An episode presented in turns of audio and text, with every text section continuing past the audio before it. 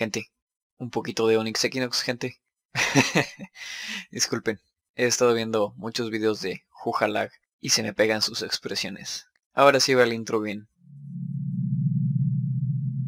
Es de noche y estás en un bosque.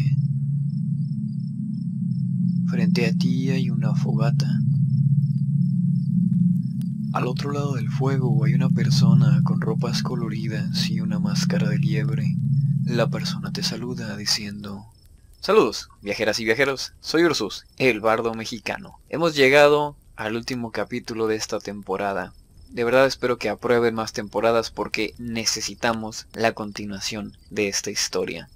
Y hablando de la historia, la semana pasada, nuestras heroínas y héroes estaban a punto de pelear con Mictecacihuatl. Sin embargo, no comenzamos el capítulo de esta noche donde lo dejamos. En lugar de eso, vemos un recuerdo donde sale el dios Xolotl hablando con Quetzalcoatl. Cuando vi esto me emocioné muchísimo, pues como ya saben, Xolotl es uno de mis dioses favoritos. De, niño me gustaba mucho la mitología egipcia y mi dios favorito era Anubis, más que nada porque me gustaban mucho los perros. Y ya saben, Anubis es un dios con cabeza de chacal.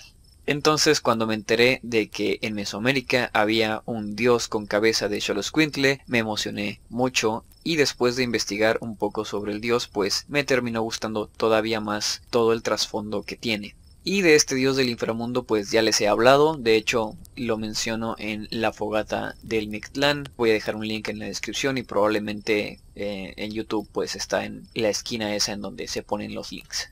Pero por si no han escuchado esa fogata, o para refrescarles la memoria en general, déjenme comentarles un par de cosas. El nombre de Xolotl significa el animal o el monstruo, hasta donde tengo entendido. Y en las culturas mexica y tolteca, Xolotl es dios del ocaso, de los espíritus, de los gemelos y el Venus vespertino. Como probablemente recuerden, Quetzalcoatl es el Venus matutino, por eso son gemelos, pues son dos aspectos del mismo símbolo, el cual representa el planeta Venus. En algunas versiones, Xolotl entregó el fuego de la sabiduría a la humanidad y se le representa como un dios con cabeza de perro y un cuerpo esquelético, casi como un cadáver desecado. Y por último es el patrono del juego Ulama, es decir, el juego de pelota, que bueno, tenía otros nombres, pero actualmente se le conoce como Ulama en muchos lugares. Y por esto último, creo que sería muy interesante que Xolotl pudiera formar algún vínculo con los gemelos, en parte porque es dios de los gemelos, en parte porque es dios del juego de pelota. Y también me parece gracioso imaginármelo en su forma de perro jugando con una pelota. Ok, explicado esto, continuemos con el capítulo. En esta escena inicial eh, tenemos una conversación muy interesante entre Quetzalcoatl y su gemelo. Vemos que Xolotl está preocupado por su señora Mictecacihuatl, pues un humano acaba de cerrar una de las puertas del inframundo. Y como ya sabemos, si se cierran todas las puertas, los dioses del inframundo básicamente se mueren. Pero como Xolotl es muy inteligente, se enoja al darse cuenta de que Quetzalcoatl ya sabía sobre el asunto de la puerta. Y también se da cuenta que todo esto es probablemente uno de los extraños juegos de la serpiente emplumada. Pues como hemos visto a lo largo de la serie, Quetzalcoatl eh, trabaja de formas misteriosas. En algún punto de la conversación, eh, Quetzalcoatl le dice a Xolotl que se preocupa por él. A lo que Xolotl responde que si se preocupa por él de la misma forma en la que se preocupa por los humanos que usa como avatares. Esta parte me recordó al meme ese de el perro, es, como un mini cómic en donde hay un perro y su dueño dice que el perro no muerde pero puede herirte de otras formas y entonces el perro dice alguna verdad hiriente. Bueno, pues en esta escena Xolotl es ese perro. Sin embargo, Quetzalcoatl no se siente mal por haber usado los avatares humanos y matarlos en el proceso, o cuando menos no parece sentirse mal, pues según explica, ese humano había ido al cenote a morir. Y pues el humano es eh, el hombre que estaba como que cuidando a Nelly y a Isel. Y el estar devastado por su pérdida, pues parece que iba a hacer lo mismo que Isel y arrojarse en el cenote lo que nos dice que Quetzalcoatl ve esto como un acto de misericordia. Así es como él ve a los humanos. Si recordamos, los avatares que hemos visto de Quetzalcoatl han sido el niño del primer capítulo, luego un cadáver en Danibán, también el cuerpo de Pakal, el de, el de la máscara, y ahora pues quien era el guardián de Nelly e Isel, y en los dos casos en los que el dios utilizó a un humano vivo, parece haber sido un retorcido acto de compasión. En el caso del niño probablemente ya no tenía familia, ya que estaba en medio del desmadre de la ciudad destruida, por lo que al dios probablemente le pareció mejor y tal vez incluso más útil matarlo y utilizarlo de avatar que dejarlo sufrir en el mundo, aunque con eso también le robó la oportunidad de vivir.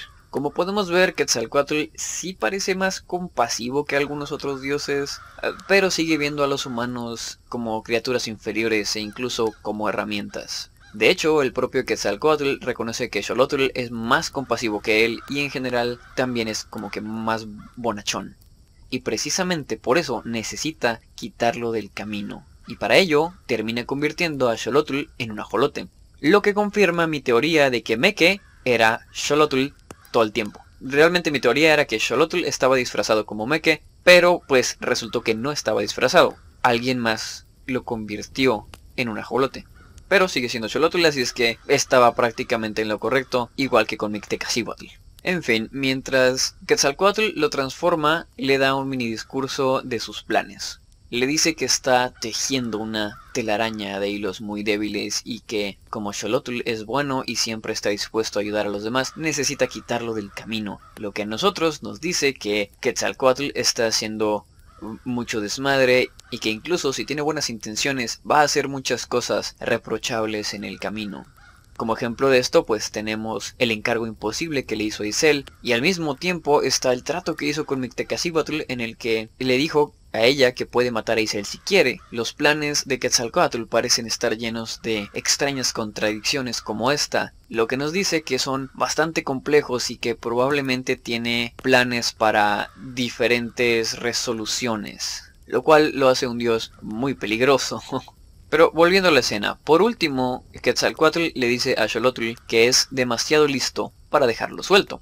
Lo que me lleva a pensar que si no estamos viendo otros dioses que podrían o deberían estar interviniendo, probablemente se deba a que Quetzalcoatl o Tezcatlipoca los sacaron del camino de alguna forma, así como estamos viendo que Quetzalcoatl hizo con Xolotl. Ahora, hablando desde el punto de vista mitológico, Xolotl puede transformarse. Es una habilidad que él tiene por sí mismo. De hecho, bueno, vaya, muchos dioses se transforman. Eh, Quetzalcoatl se transforma en serpiente. Curiosamente Tezcatlipoca también se transforma en serpiente, además de transformarse en jaguar. De hecho, muchos de los dioses se transforman en serpientes. Pero bueno, en el mito, Xolotl específicamente se transforma en varias cosas. Vemos que se convierte en un maguey, en una planta de maíz y también en un ajolote. Por eso, al principio de la serie, yo creía que Xolotl estaba disfrazado como Meke o que Meke era alguna especie de emisario, así como Yaotl es un emisario de Tezcatlipoca. La verdad es que me habría gustado más que Xolotl pudiera transformarse a voluntad como en el mito, pues es un poder muy chido. Pero esta opción que utilizaron también me gusta, en especial porque en el mito Xolotl se transforma para evitar morir y en la serie Quetzalcoatl transforma a Xolotl en un ajolote para protegerlo y que no muera. Algo que no solo es una referencia al mito, sino que también nos dice que lo que sea que está haciendo Quetzalcoatl es peligroso incluso para los dioses, lo que se confirma con la muerte de Mictlantecutli, y de hecho sospecho que Mictlantecutli no será el último dios en morir durante esta serie. Y volviendo un poco al poder de transformación de Xolotl. Supongo que todavía podría tener ese poder de forma voluntaria, simplemente no puede destransformarse porque Quetzalcoatl lo transformó e hizo que no pudiera destransformarse de alguna forma. Así es que no descarto que Xolotl pueda transformarse a voluntad, pero pues ya veremos más adelante en la serie.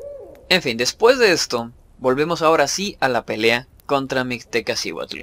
Vemos como Isel y compañía están luchando por cerrar la puerta y Mictecacihuatl está luchando por mantenerla abierta. Esta es una situación artificial creada por la apuesta de Quetzalcoatl y Tezcatlipoca, porque, como sabemos, todos los involucrados en esta pelea tienen razones para odiar a los dioses responsables de esta situación y deberían estar luchando contra esos dioses, pero en lugar de eso están siendo manipulados y manipuladas para pelear entre ellos pero ya hablaremos de esto más adelante. Hablando un poco más de la pelea en sí, aquí nos enteramos de que Yaotul tiene aliento de fuego, o sea, comienza la pelea y Yaotul comienza a escupir fuego. Esto realmente no me lo esperaba, pero tal vez debí verlo venir, pues tiene fueguito en las patas. Y bueno, también su señor está relacionado con el fuego y por extensión él también está relacionado con el fuego. Y de hecho, por otra extensión más, ahora probablemente Isel también está relacionado con el fuego, ya que la energía de Yaotul fue utilizada para curar al chico. Otra cosa interesante de la pelea es que Isel es atrapado por la larga lengua de Mictecacihuatl, la cual probablemente es la misma lengua que lo chupó en el cenote, así es que creo que está bastante confirmado, a Isel lo chupó la bruja eh, dos veces. Y otro momento que me pareció significativo de la pelea es cuando Ciania es salvada por los gemelos. Uno de los cuchillos de obsidiana gigantes de Mictecacihuatl iba directamente hacia ella, pero la pelota lo desvía salvando así a la guerrera. Y esto es básicamente la serie mostrándonos el crecimiento que tuvieron durante el capítulo del Mecha Olmeca. Tal vez todavía no son una familia bastante unida y en la que confían perfectamente los unos en los otros, pero ya están más unidos que antes. Y después de esto, Shanastaku hace un Pro Gamer Move y comienza a robarle la energía a Mictecacihuatl, algo de lo que ya habíamos hablado en el capítulo pasado. Técnicamente ya puede robar energía, y yo había pensado que tal vez podría intentar quitarle la energía a los dioses. Sin embargo, obviamente necesitas pasar esa energía a algo más, no puede quedársela a ella. Pero bueno, en la escena, le roba suficiente energía a Mictecacihuatl como para obligarla a volver a su forma humana. Sin embargo, como ya me imaginaba, Shanastaku no puede sostener toda esa energía divina. Pero además de eso pasa algo que no me esperaba. A Shanastaku se le comienzan a formar diseños en la piel, unos diseños muy similares a los que podemos ver en los artefactos olmecas. Lo que me hace sospechar que tal vez los olmecas cosecharon, por decirlo de alguna forma, a alguna deidad para darle poder a sus artefactos. Como hemos visto, los dioses pueden crear algunas cosas. Mictecacihuatl, por ejemplo, puede crear esos cuchillos de obsidiana gigantes. Y ella no está particularmente relacionada con la obsidiana. Así que tal vez los olmecas lograron atrapar a algún dios como por ejemplo Itztlacoliuqui, el cual pues está básicamente hecho de obsidiana, y lograron a lo mejor obligarlo a crear obsidiana, o tal vez incluso, como dije, cosecharlo utilizando la habilidad de los totonacas para absorber energía. Porque como dijo Shanastaku, los olmecas habían llegado al Tajín y llegaron a alguna especie de trato con los totonacas, así es que es muy probable que hayan intercambiado pues tecnología y magia. Ahora que también otra opción que estoy considerando es que la obsidiana olmeca podría tener un poder similar al de los totonacas de transferencia de energía, pero modificado, y en lugar de absorber energía divina, lo que la piedra hace es repeler la energía o desintegrarla, que vendría siendo algo parecido a lo que hace Cicatriz de Full Metal Alchemist, que en lugar de hacer como que la alquimia completa, solo llega hasta la parte de descomponer la materia y ya no la vuelve a recomponer, por lo que todo lo que toca prácticamente explota o se desintegra. Entonces la obsidiana olmeca podría estar siguiendo un proceso similar en el que se absorbe energía, pero en lugar de traspasar esa energía a algún otro lado, la dispersa o la desintegra. Pero teorías aparte, continuando con la pelea, aparecen las Tsitsimime atravesando el techo del lugar en el que se encuentran que está bajo el agua, por lo que pues tras de ellas comienza a entrar mucha agua. Sin embargo, eso no es un problema porque nos encontramos con otro detalle interesante de la construcción olmeca. Al parecer, eh, la roca de este lugar puede regenerarse, no sé si es obsidiana olmeca o si es simplemente roca con diseños eh, mágicos, pero vemos que se regenera porque después de que llegan las Tsitsimime, los hoyos se cierran. No sé qué pueda significar esto para el resto de la saga o de la historia, pero parece una habilidad importante que la roca pueda regenerarse. Ok, volviendo con Shanastaku. Recordemos que estaba completamente cargada de energía divina, se estaba muriendo prácticamente, pero Ciania logra salvarla usando el amuleto de obsidiana olmeca que ha traído todo este tiempo. Y que recordemos ella talló para sí misma para tenerlo con ella y así evitar transformarse completamente en un esbirro de Mictlantecutli. Y pues la piedra salva a Shanastaku, logra absorber la energía y la dispersa, pero luego se desintegra lo que nos dice que la obsidiana olmeca sí puede lastimar dioses, sí puede dispersar su energía, pero también tiene sus límites. Supongo que podrían hacer flechas o alguna clase de arma con ese tipo de obsidiana y así pelear contra los dioses en el futuro, pero me estoy adelantando. Después de que Shanasta fue salvada, vemos que el arma de Isel puede dañar dioses, porque en la escena en la que Isel va corriendo directamente hacia la palanca para cerrar la puerta, Mictecaciguatl dice, no, ni madres, ya me cansé de estos juegos, y se para enfrente de Isel. Y el chico, sin pensarlo dos veces, le tira un espadazo, a lo mejor ni siquiera pensó que le pudiera hacer daño, pero resulta que su arma logra dañar a la diosa, y no solo eso, al absorber su sangre, evoluciona y se convierte en un Macahuitl mágico, eh, que el Macahuitl pues es lo que se conoce como la espada azteca. Y ahora podemos ver a Isel con el conjunto de espada y escudo y comienza a lucir bastante como un guerrero. Sin embargo, recordemos que las habilidades de Isel son más como que de estratega, más como un eh, capitán o como un líder. Así es que probablemente llegue a tener un rango similar, aunque sí pelea. Estamos viendo que sí va a estar peleando, pero es más... Bueno, más que estratega, creo que es alguien que piensa de forma táctica, pero de eso hablaremos otro día. La pelea continúa, pasan algunas otras cosas, y todo termina cuando Isel logra llegar hasta la palanca para cerrar la puerta, pero Mictecaciguatl logra atrapar al resto de la pandilla básicamente y amenaza con matarlos.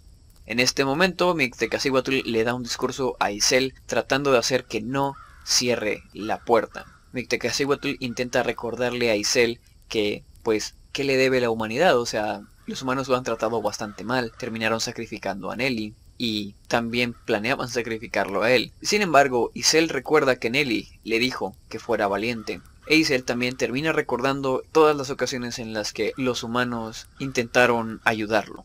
Así es que Isel reacciona y al parecer su forma de ser valiente es decir, bueno, pues me vale madre y le voy a hablar al emplumado y al ahumado para decirles que ya no voy a ser su tapete. Así es que derrama un poco de sangre, invoca a Quetzalcoatl y Tezcatlipoca, y en cuanto los dioses aparecen, lo primero, estas escenas siempre me da mucha risa, porque lo primero que Quetzalcoatl dice es, ¿ves Tezcatlipoca? Te dije que hasta el humano más patético puede probar su valía. e Isel se le queda viendo y básicamente le dice, bueno, ¿y si te callas? Y luego comienza a soltarle sus verdades a ambos dioses. Eh, me encantaría poner los diálogos porque son muy buenos, pero todavía le tengo miedo al dios pendejo del copyright. En fin, este es el penúltimo discurso de digamos que es el último discurso grande, aunque todavía hay uno al final del capítulo, pero este discurso es la culminación de su crecimiento a lo largo de la temporada. Claramente Isel no ha terminado de crecer, sigue teniendo 13 años y podemos ver que tiene mucho crecimiento por delante. Pero cuando menos el arco que tenía de esta temporada, aquí es donde tiene su clímax y es un muy buen discurso. Si tienen chance, vuélvanlo a escuchar porque me emociona cada vez que lo dice. Aquí es donde habla que sí, la humanidad lo ha tratado mal. Los humanos hacen cosas pendejas porque son pendejos.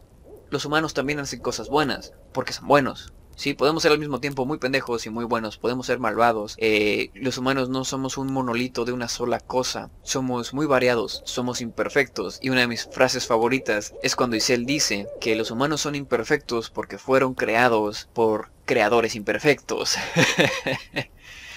lo cual no le hace mucha gracia a los dioses. Sin embargo, ni Quetzalcoatl ni Tezcatlipoca pueden matarlo o intervenir, porque eso significaría intervenir con la apuesta y pues ninguno quiere romper su posible ventaja en la apuesta. Y al final de este discurso, Isel amenaza con matar a Meke cuando se entera de que Meke es al parecer hermano de Quetzalcoatl, sin embargo no sabe quién es Meke. Quetzalcoatl, al ver esto, intenta convencer a Isel de básicamente estar de su lado, diciendo que puede traer a Nelly de regreso. Isel titubea, pero la verdad es que ya está harto de las promesas de los dioses, y le dice al emplumado que no puede traer a Nelly de vuelta porque ella nunca se fue. Y al final dice que los dioses pueden hacer lo que quieran, pero que él ya no va a jugar a sus juegos. Y en esta parte estoy completamente de acuerdo con Isel.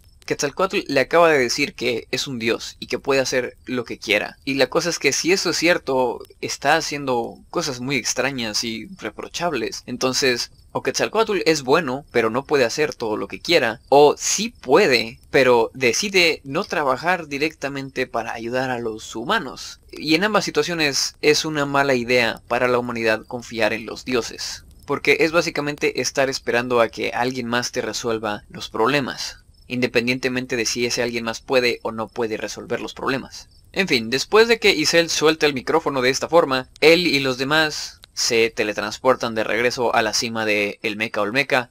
Nunca me voy a cansar de decir eso. y aquí tenemos una escena con Yaotul en donde el gatote mamado sigue creyendo que Isel debió obedecer a los dioses y que le recomienda que busque aliados probablemente en Tenochtitlán porque ahí hay grandes guerreros, ya que pues básicamente hizo enojar a los dioses. Lo que nos dice que en la siguiente temporada por fin vamos a visitar Tenochtitlan y probablemente veamos por qué Isel y Nelly tuvieron que abandonar la ciudad cuando eran más jóvenes.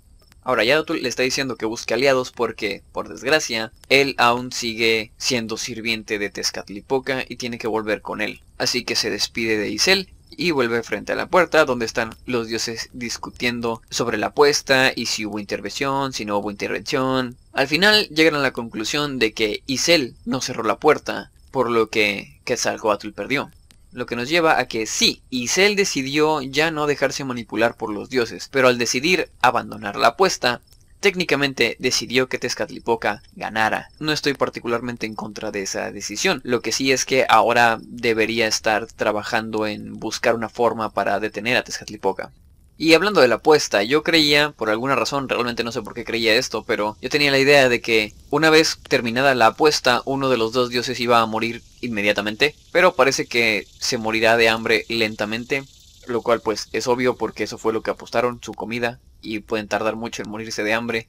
Y esto es algo que permitirá que Quetzalcoatl pueda andar por ahí otro rato haciendo bastante desmadre. Y este es un detalle que creo que nos muestra cómo funcionan los planes de Quetzalcoatl. Ahora está claramente en desventaja, pero sigue en el juego. Técnicamente sigue en el juego y puede hacer muchas cosas. Ganar la apuesta le habría dado una ventaja muy grande para lograr su objetivo, pero perderla no lo sacó completamente del juego. Y yo diría que este es un clásico movimiento de Quetzalcoatl. Plantear una situación en la que sencillamente no puede perder. En fin, el Tezcatlipoca toma las ofrendas de Quetzalcoatl.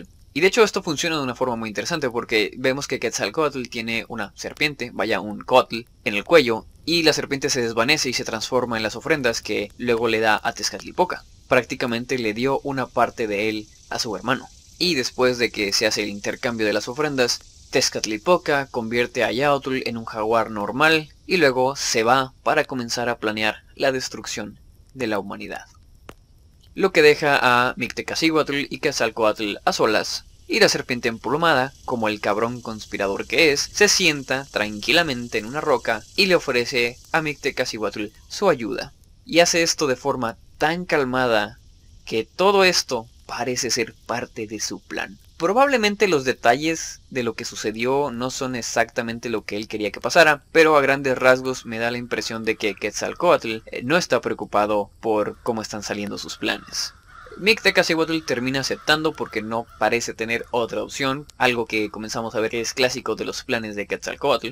Ofrece ayuda cuando sabe que no puedes rechazarla, y probablemente él te puso en esa situación para empezar. Sin embargo, creo que Mictecacihuatl también va a terminar ayudando a nuestras heroínas y héroes, aunque ellos no lo quieran, porque obviamente no están en muy buenos términos con ella, pero ahora tienen un enemigo común, Tezcatlipoca, porque recordemos que ella prometió matar a su esposo, algo que ya hizo, y también a Tezcatlipoca, algo que pues todavía le falta cumplir.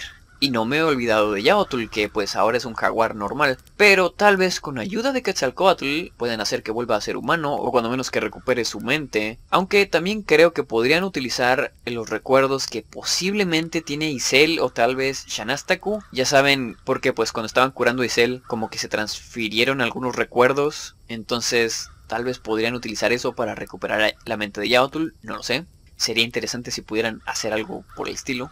Y bueno, ahí termina esa escena y volvemos con Isel y compañía, donde vemos que Ciania, al no tener su trozo de obsidiana olmeca, el cual pues utilizó para salvar a Shanastaku, termina transformada en esa especie de monstruo lagarto que para mí luce como una especie de dragón de Komodo. Y termina como que asustándose, ¿no? O sea, no sabe qué está pasando, está transformada en esta bestia, tal vez comienza a perder su mente y termina huyendo al bosque. Y pues los demás mm, no saben qué hacer e incluso si la persiguen pues tal vez no sepan cómo destransformarla, así es que eh, en un movimiento un poco extraño la dejan, la dejan por su cuenta y deciden que necesitan ellos ir a un lugar seguro y debido al consejo de Yaotul terminan decidiendo ir a Tenochtitlan. Y aquí es donde Isel tiene su último discurso, que es básicamente un complemento, un extra para dejar completamente claro lo que intentó decir la última vez. Y esto sucede porque quien le pregunta que por qué no salvó a la humanidad. Sí, o sea, lo tenía ahí al alcance de la mano, podía activar la palanca, básicamente matar a los dioses del inframundo y dejar que Quetzalcoatl, el dios que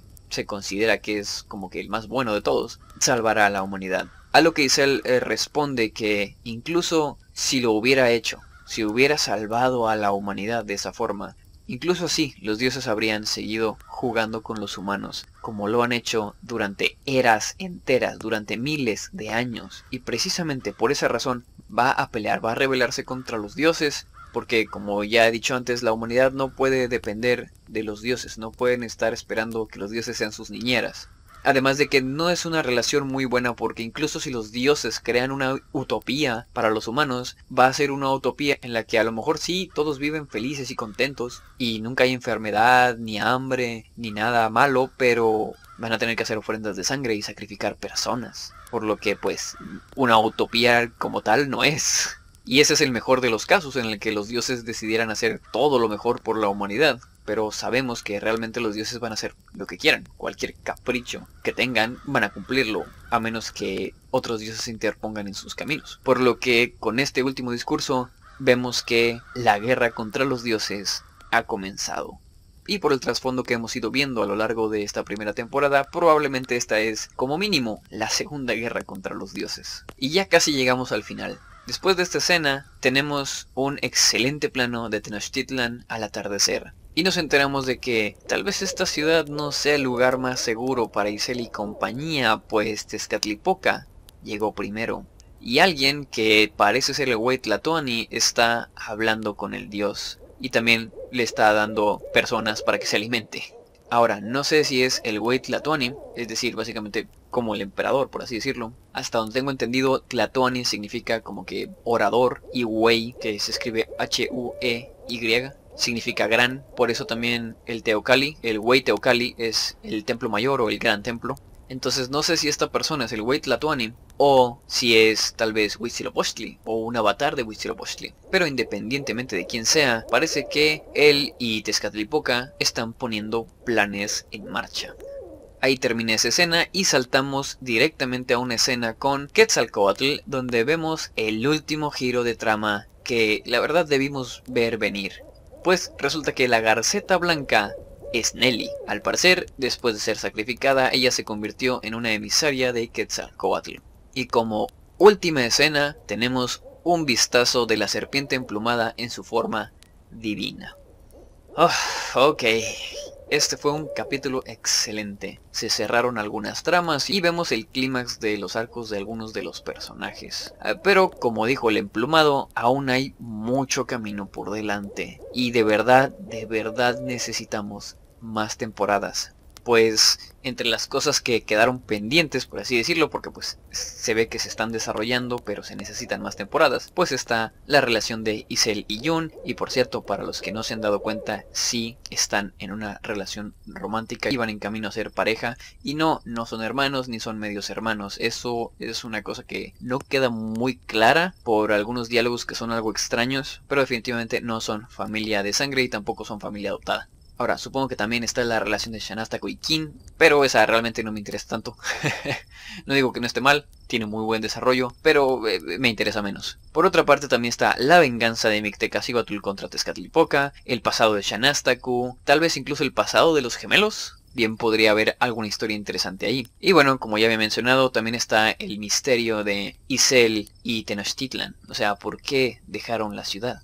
También hay que ver qué onda con los artefactos olmecas, como los mecas. Y me gustaría saber qué andan haciendo los demás dioses. Y por último está el asunto de que Mictecacihuatl tal vez necesite crear un nuevo Mictlantecutli, más que nada por cuestiones del equilibrio. Y como ya había dicho antes, si es necesario tener un nuevo Mictlantecutli, tengo cierta esperanza de que recuperen a Yaotul y tal vez Yaotul se convierta en el nuevo Mictlantecutli. En fin, hay muchas cosas que explorar y probablemente también muchos lugares y ciudades nuevas para visitar. Oh, y también me gustaría que Xolotl recuperara su forma de perro y pudiera hablar con la pandilla.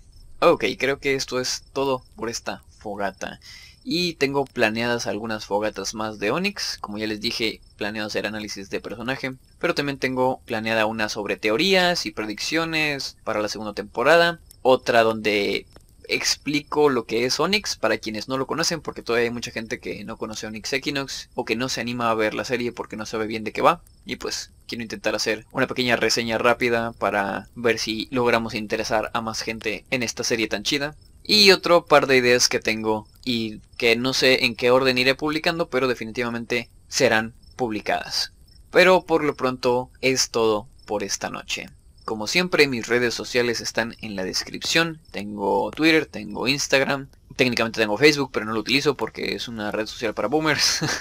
y también, como siempre, pueden dejarme sus comentarios en Evox y YouTube con sus propias teorías o comentarios en general sobre la serie. Ahora sí, nos vemos en la próxima fogata, viajeras y viajeros.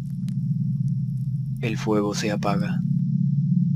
Al abrir los ojos te das cuenta de que has vuelto a tu día normal.